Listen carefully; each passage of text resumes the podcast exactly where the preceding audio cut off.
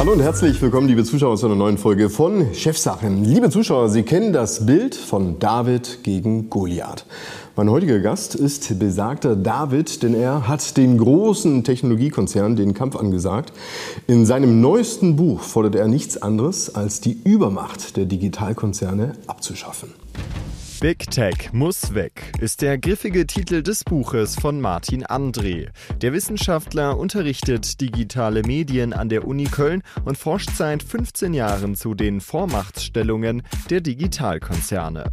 Mit seinem Atlas der digitalen Welt hatte er 2020 die weltweit erste 360-Grad-Vermessung des digitalen Universums durchgeführt. Mit erschreckenden Erkenntnissen. Ja, liebe Zuschauer, und zu Gast im Chefsache Studio begrüße ich nun den Autor dieses Buches. Herzlich willkommen, Dr. Martin André. Schön, dass Sie hier sind. Ich freue mich auch. Harter Tobak, will ich mal so sagen, was Sie hier drin geschrieben haben. Ich möchte direkt einsteigen mit dem Buch, und zwar einer Prophezeiung, dass Sie sagen, Game Over 2029. Was passiert? Genau, 2029, sage ich, ist eigentlich die Grundlage unserer Demokratie in ernster Gefahr. Woran liegt das? Das hat einen ganz einfachen Grund. Und zwar, wir wissen alle, die Grundlage von unserer Demokratie, das sind die Medien. Wir kennen die Medien als Rundfunk, als Zeitung und so weiter und so fort und natürlich auch die aktuellen digitalen Medien. Und äh, jetzt kann man natürlich sagen, ähm, wie wird sich dieser Medienmarkt in Zukunft weiterentwickeln? Und da können wir eben sehen, dass in dem Jahr 2029 mehr als drei Viertel dieser Medienwirklichkeit in digitalen Medien stattfinden wird, was ja mhm. eigentlich gar kein Problem ist. Aber jetzt kommt genau das Problem. Äh, in den digitalen Medien, da haben die Plattformen eine ungeheure Vormacht. Äh, die haben wir gemessen und deswegen muss man sich das so vorstellen, wenn man das jetzt verlängert, diese These, dass 2029 eigentlich ein Großteil unseres Mediensystems, der Grundlage unserer Demokratie, in einer Handvoll US-Digitalkonzerne ähm, äh, beherrscht wird und äh, von diesen auch kontrolliert wird. Wenn Sie von Vormachtstellungen sprechen, also über wie viel Prozent des Marktes oder des Traffics vielleicht, sprechen wir denn hier? Also es ist so, dass alleine die Top 5 äh, Player ungefähr eine Hälfte des gesamten digitalen Traffics jetzt schon einnehmen. Ja, dann würden Sie aber, wenn Sie die nächsten 5 bis 10 Angebote dazu rechnen, dann haben Sie eigentlich schon 60, 70, 80 Prozent. Und da sieht man, was für eine unglaubliche Macht in diesen Plattformen drinsteht. Ähm, denn ähm, wir können diese Konzentration auch messen. Ähm, man kann eine Art Verteilungsgerechtigkeit messen. Und ähm, die kann man messen, die ist immer zwischen einem Wert von 0 und 1. 0 ist, ich sage immer, das ist wie Kommunismus. Äh, alle haben dasselbe. Äh, der Wert von 1 ist, eine Person besitzt das ganze Vermögen eines Landes, alle anderen haben nichts. Und wenn wir uns den ganzen Traffic anschauen im gesamten deutschen Netz, dann beträgt dieser Wert 0,988. Das heißt, wir sind ganz nah an einer Situation, wo wir mathematisch nur noch wenige Millimeter entfernt sind von einem rein monopolistischen Internet. Weil ganz wenige von diesen insgesamt 16 Millionen Domains, ganz, ganz wenige haben fast den ganzen Traffic. Lassen wir uns doch mal tiefer reingehen. Also Ihre These besagt ja, dass Meinungsvielfalt mit Medienvielfalt einhergeht. Genau. Weil diese Meinung innerhalb dieser Medien stattfinden. Jetzt könnte natürlich auch einer sagen, naja, bei Medien, da habe ich immer meine Gatekeeper. Ja? Ich muss am Ende über den Redakteur irgendwie da reinkommen oder es zumindest versuchen. In der digitalen Welt habe ich das nicht. Ich habe sofort einen Zugang, ich kann sofort meinen TikTok-Account, meinen YouTube-Account und so weiter bepflegen mit den Dingen, die meiner Meinung nach wichtig sind und eben Gleichdenkende finden. Das könnte doch auch ein Anzeichen für eine Demokratie sein. Genau das ist natürlich auch die Erklärung, die wir gerne hören. Das hört sich alles total super an. Und jetzt sehen wir aber, äh, wie fragwürdig das Ganze ist, wenn wir uns die aktuelle Situation anschauen in Bezug auf Twitter. Wir haben gesehen, Twitter ist gekauft worden von einer Privatperson. Ähm, wir sehen, dass eine Person wie Elon Musk sehr weitreichende Maßnahmen durchsetzen kann, kann also weitgehend bestimmen, äh, was innerhalb von Twitter passiert. Äh, wir wissen, dass Traffic manipuliert wird. Das heißt, die Inhaber dieser Plattform, die entscheiden darüber, welche Person was sieht. Und deswegen beschreibe ich das im Buch auch mit diesem Regler, wo ich sage, die sitzen eigentlich im Maschinenraum und die können an den Reglern natürlich drehen und darüber entscheiden, wer was sieht. Und deswegen ist es völlig äh, fehlgeleitet, wenn man denkt, diese Plattformen, das sind nur so Durchgangsstationen, sondern dieser Traffic ist in der Hand von diesen Privatunternehmen und sie entscheiden, wer was sieht in Deutschland. Ein spannendes, ein spannendes Beispiel, ähm, mit dem Sie da reingehen mit Elon Musk, weil du ja auch zugleich noch was anderes siehst, und zwar, dass hier ein Unternehmer eben nicht bei seinen Leisten sozusagen bleibt. Ja? Also man sagt ja ganz gerne, bleibe deinen Leisten. Er tut das nicht, er baut Raketen, er engagiert sich eben bei Twitter, jetzt X und so weiter und so fort. Ähm, würden Sie sagen, das ist eine Blaupause für die Businessstrategien der Digitalkonzerne? Sag mal so, für mich äh, ist es so, dass eigentlich äh, das Hauptproblem immer die Freiheit und Unabhängigkeit der Medien sein muss. Und ähm, ich habe ja auch schon viele Jahre bevor Elon Musk Twitter übernommen hat, dieselbe Kritik geäußert. Denn es muss uns ja eigentlich egal sein, wem diese Medien gehören. Ja, wenn ich jetzt zum Beispiel mal äh, in die Vergangenheit schaue, so eine Spiegelaffäre, Franz Josef Strauß, der marschiert im Spiegel ein, dann finden wir das schrecklich, weil da ist Franz Josef Strauß der Übeltäter. Und jetzt könnte man sagen, ja okay, vielleicht ist der Mark Zuckerberg ist ja irgendwie, der ist ja eigentlich ganz cool. Aber Prinzipiell gilt in jeder Demokratie, die Medien müssen unabhängig sein. Deswegen ist es eigentlich, sollte es uns egal sein, ob wir diese Person jetzt sympathisch oder unsympathisch finden. Für mich ist entscheidend, dass wir jetzt durch Elon Musk gesehen haben, ähm, was genau können die Inhaber damit anfangen. Das gilt für alle anderen genauso. Und wir sollten uns natürlich auch daran erinnern, gerade Twitter war ja angeblich gut. Das war ja die gute Plattform von Jack Dorsey. Und was hat Elon Musk natürlich auch gemacht, indem er die Twitter-Files veröffentlicht hat? Er hat gezeigt, dass auch schon zu Zeiten von Jack Dorsey innerhalb des Twitter-Universums der Traffic manipuliert wurde. Und am Ende wissen wir es natürlich auch nicht. Diese anderen Plattformen sind alle Blackboxes für uns.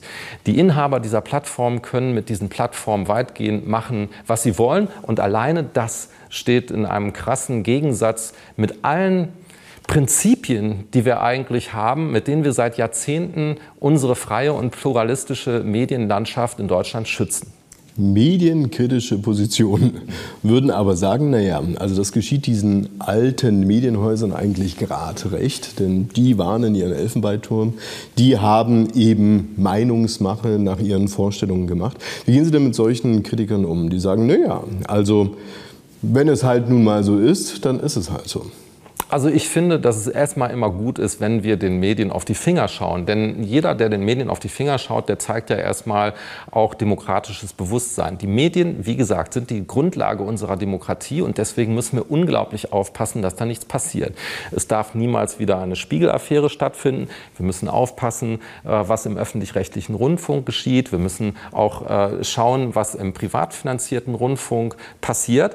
Aber wir müssen eben auch dafür sorgen, ähm, dass wir die Kontrolle über die digitale Medienwirklichkeit behalten und dass, es, dass wir Zugang haben zu dieser Medienwirklichkeit. Und das kann ich natürlich auch als Wissenschaftler sehr authentisch sagen. Wir haben ja überhaupt keinen Zugang in diese Plattform. Das heißt, ich bin Medienwissenschaftler, aber ich kann in die Plattform nicht hineinschauen. Niemand weiß, was innerhalb der Plattform geschieht. Das wissen nur die Leute, die diese Plattform unterhalten. Aber sind wir nicht mittlerweile an einer solchen Situation, dass wir gar nicht mehr anders können? Also wenn ich jetzt beispielsweise in den Werbemarkt hineinschaue und wenn ich jetzt mit irgendeinem Kunden spreche oder ihn akquirieren möchte ähm, und ihn gewinnen möchte jetzt für Fernsehen oder was auch immer, dann äh, hört man bisweilen, jo, wir machen jetzt nur noch Social Media oder wir machen jetzt Google oder sonst irgendwas. Weil es halt auch funktioniert, ist das das Problem, dass sich daraus ergibt, dass am Ende besagte Unternehmen, die eben hier mit ihren Früchten die Digitalkonzerne gefüttert haben, am Ende selbst um ihr eigenes Geschäftsmodell bangen müssen? Also mich freut das erstmal, dass Sie das so sagen, weil äh, ich bin natürlich ganz kritisch den Digitalkonzernen gegenüber, aber ich bin ganz positiv, das haben Sie wahrscheinlich in meinem Buch gemerkt, äh, der digitalen Transformation gegenüber. Das heißt, ich sage überhaupt nicht, die digitale Welt ist irgendwie schlecht, ähm, sondern ähm, ich sage, das sind tatsächlich die Medien der Zukunft, aber ich sage eben als Medienwissenschaftler, Medien ähm, sind, seitdem es sie gibt, nie so, dass man sich die auswählen kann. Ich sage immer als Lieblingsbeispiel, wir haben uns auch die beweglichen Lettern von Gutenberg nicht ausgesucht. Stellen wir uns mal vor, der Gutenberg hätte vor 500 Jahren durch einen schlauen Trick dafür gesorgt, dass er eine ein geistiges Eigentum an diesen Lettern auf eine Art und Weise sichern kann, dass dieses total schreckliche Unternehmen, diese Gutenberg Inc., die hätte uns seitdem in einer ungeheuren Knechtschaft, weil ihnen dieses Medium gehören würde. Und da merken wir schon dran, nein, Medien dürfen niemals ähm, in dieser harten Form Privatunternehmen gehören. Denken Sie auch mal ans Telefon oder an den Rundfunk. Ja, es, Mediengattungen dürfen nicht Privatunternehmen gehören. Deswegen müssen wir auch Medien anders behandeln. Das Spannende ist ja, wenn wir uns die Chefs von diesen Digitalkonzernen anschauen, die gehen ja schon auch sprachlich mit ganz klaren Motivationen rein, dass sie sagen, sie möchten die Welt verbessern und dergleichen. Ist das am Ende eine Lüge? Was glauben Sie? Ja, es ist eine Lüge. Warum? Warum und glaubst du, dass es eine Lüge ist? Ja, weil es natürlich äh, einen tieferen Sinn hat. Also das ist ja eigentlich mein Lieblingsthema, weil ich, ich mag das ja auch gerne. Ich höre den auch gerne zu, weil die wollen ja nur, they, they want to create a better world and it's just for about doing more good and it's about freedom of speech. We, we want to create a sharing economy. Um, It's about the community. We want to give people a voice. It's about empowerment, würden die alle sagen. Ja? Ähm, aber es ist natürlich relativ äh, klar, was dahinter steht. Sie haben diese Position natürlich auch genutzt, ähm, um sich sehr, sehr weitgehend frei äh, von bestimmten regulatorischen Zwängen zu halten. Das heißt, nur mal als Beispiel, Sie haben auch immer gesagt, äh, äh, we, we just, also wir, wollen den Menschen nur die Möglichkeit geben, ihre Meinung zu äußern und wir haben gar nichts mit diesen Inhalten zu tun, weswegen sie übrigens in Deutschland als Intermediäre gelten oder zum Beispiel in den USA als Internet Service Provider. Und ich sage Ihnen jetzt mal an diesem einen Beispiel, was es damit auf sich hat ist ja völlig in Ordnung. Hätten wir sagen sollen, super. Ihr seid nur sowas wie Infrastrukturen, ihr seid nur sowas wie Telefonleitungen, ihr habt mit den Inhalten nichts zu tun, super. Dann dürft ihr auch keine Inhalte monetarisieren.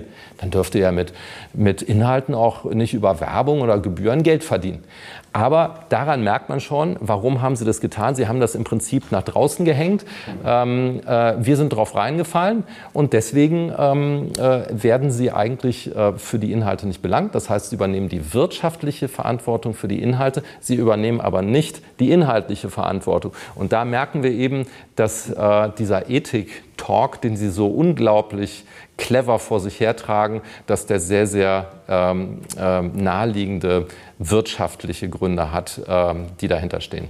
Okay, wir sollten den Gedanken nochmal fortführen. Ja. Also, wenn wir jetzt eben über die Wirtschaft sprechen, wenn wir über die Digitalkonzerne sprechen, dann ist also die Gefahr, wenn ich das richtig verstanden habe, dass besagte Digitalkonzerne, analog Elon Musk, sich auch in diesen Geschäftsfeldern breit machen, in denen jetzt mutmaßlich unser Mittelstand beispielsweise verortet ist. Das ist eine Gefahr, die Sie offensichtlich auch sehen, liebe Zuschauer. Was konkret daran dran ist, darüber möchten wir gleich sprechen im zweiten Teil bei Chefsache. Bleiben Sie dran. Und damit herzlich willkommen zurück, liebe Zuschauer bei Chefsache. Zu Gast im Studio ist Martin André. Er hat ein Buch geschrieben, Big Tech muss weg. Und er möchte die Übermacht der großen Digitalkonzerne eindämmen, wenn nicht sogar einschränken oder minimieren. Wir haben gerade darüber gesprochen.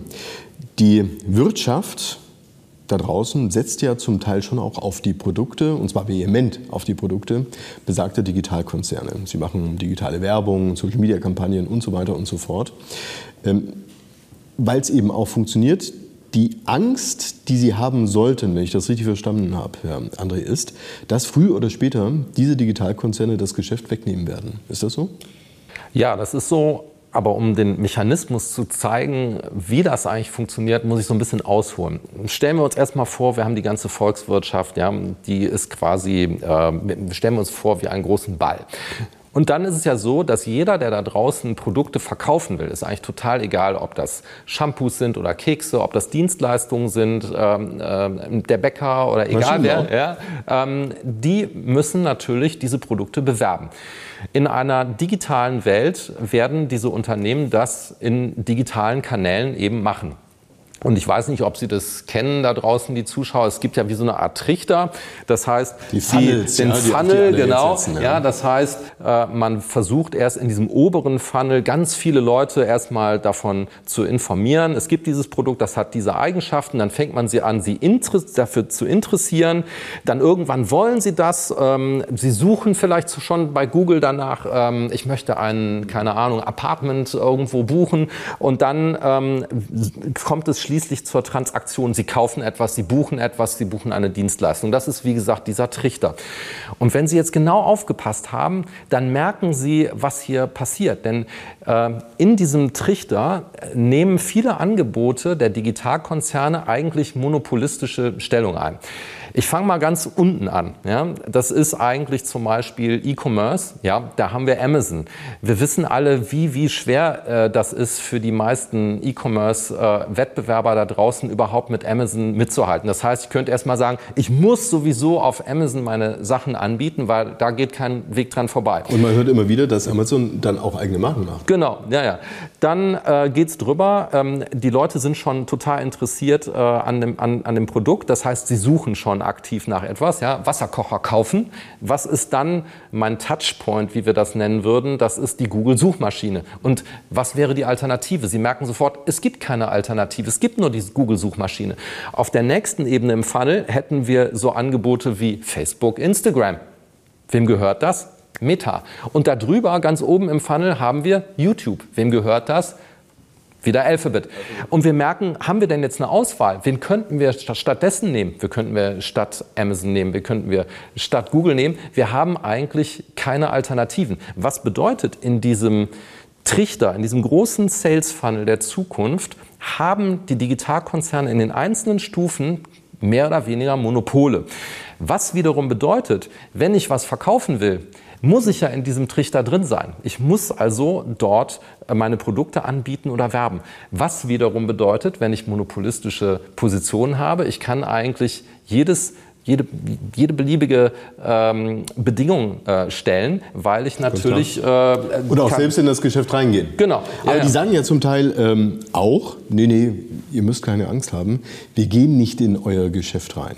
Ja, aber selbst das stimmt natürlich nicht, weil Sie, wie Sie selber sagen, natürlich Amazon hat schon 140 äh, Eigenmarken, die sie anbieten. Das heißt, gleichzeitig erzeugen Sie in diesem riesengroßen Funnel so viele Daten, dass Sie äh, natürlich viel besser verstehen, wie diese Märkte beschaffen sind, als jeder Hersteller selber. Ne? Und das heißt, wir sehen hier auf der einen Seite, Sie monopolisieren den Zugang zu den Gütern und den Dienstleistungen. Das heißt, Sie können beliebig an Wertschöpfung rausziehen aus unserem gesamten Wert, äh, äh, Wirtschaftskörper. Und zweitens, über die Daten, die sie generieren, haben sie einen uneinholbaren Vorteil gegenüber Herstellern, weil sie viel mehr über diese Märkte wissen als jeder Hersteller. Das heißt, in Zukunft können sie auch selber Produkte herstellen. Begriffen gehen wir mal weg von äh, Gütern hin hm. zu Meinungen. Ja. Auch dort findet viel statt.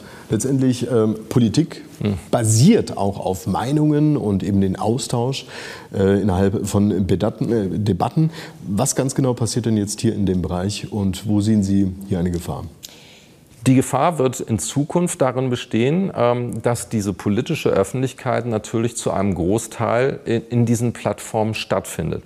Das heißt, die Plattformen kontrollieren und beherrschen damit natürlich auch die politische Öffentlichkeit. Das ist jetzt noch nicht sofort absehbar, aber jetzt stellen Sie sich eine Situation vor, in fünf bis zehn Jahren, mal aus der Perspektive eines Politikers oder einer Politikerin. Wenn 70, 80 Prozent ihrer Mediensichtbarkeit ähm, in den Plattformen stattfindet. Die Stimmen ja, ne? das sind Ihre Wählerstimmen, ganz genau. Wie würden Sie dann jemals zum Beispiel ein wirkliches Gesetz gegen die Digitalkonzerne durchsetzen, weil natürlich der Traffic am Ende, äh, die Sichtbarkeit hängt in den Händen derselben Digitalkonzerne. Das heißt, äh, da werden erhebliche Abhängigkeiten entstehen und ähm, das ist zum jetzigen Zeitpunkt noch nicht so vorstellbar. Aber ehrlich gesagt, die Datenüberwachung war ja damals auch nicht vorstellbar, als äh, die Gründer von Google in ihrer Garage saßen. Und ich bin sicher, äh, in fünf bis zehn Jahren wird das ein Riesenproblem sein, weil die Digitalkonzerne diese Macht haben und sie werden sie nutzen. Und Sie haben ja auch in diesem Buch ähm, festgestellt, dass eben diese diese ähm, monetäre Dominanz, die diese Konzerne haben, natürlich dazu genutzt wird, zu wachsen. Es wird mhm. nicht nur das Volk in Anführungszeichen geworfen, sondern es wird akquiriert, es wird diversifiziert, es kommt immer mehr und mehr und mehr dazu. Letztendlich so, dass man ja heute schon feststellen kann, im Vergleich der Digitalkonzerne mit sagen wir, klassischen Medienhäusern, großen Medienhäusern wie Bertelsmann, dass diese abgeschlagen wurden. Kann man das so sagen? Ja, was heißt abgeschlagen? Also das ist ja im Verhältnis, ich zeige ja in dem Buch einen Vergleich von äh, 1995 mit der Situation jetzt, wo wir sehen, eigentlich äh, gibt es unter den top weltweiten Medienhäusern ja im Prinzip keine europäischen Unternehmen mehr. Ja, das heißt, die sind komplett abgeschlagen und es ist genauso, wie Sie sagen, ähm, dass die Digitalkonzerne hauptsächlich durch Akquisitionen gewachsen sind. Es ist übrigens auch ein Gegensatz zu dem, was Sie immer sagen sagen, weil sie sich ja preisen als Innovatoren, wenn sie sich anschauen, was die alles gekauft haben. Also allein schon Android war ein Zukauf. Ähm, ähm, sie wissen, dass äh, Instagram ein Zukauf war, WhatsApp war ein Zukauf, äh, LinkedIn war ein Zukauf und so. Stellen Sie sich nur mal vor, ähm, die Behörden hätten diese Akquisitionen in der Vergangenheit nicht erlaubt. Wir hätten ein wunderbar vielfältiges digitales Universum. Die Digitalkonzerne konnten zu dieser riesigen Größe überhaupt nur anwachsen, ähm, weil sie mehr oder weniger nach Belieben zugekauft haben. Und jetzt kommt noch das Beste am Schluss. Wir haben gerade die größte Akquisition in der Geschichte dieser Digitalkonzerne. Activation Blizzard ist jetzt auch äh, durchgewunken worden für 69 Milliarden äh, Dollar, ja, womit die Gesamtakquisitionen mittlerweile bei 300 Milliarden Dollar liegen. Lassen Sie uns zum Ende der Sendung, wir haben noch ein paar Minuten darüber sprechen, ja, was machen wir denn jetzt? Ja? Legen wir uns hin, gehen wir nach Hause oder machen wir sonst irgendwas? Ähm, die Sendung, die möchte ja vor allen Dingen auch konstruktiv sein, aber auch ja. nicht mit dem Zeigefinger allein unterwegs sein.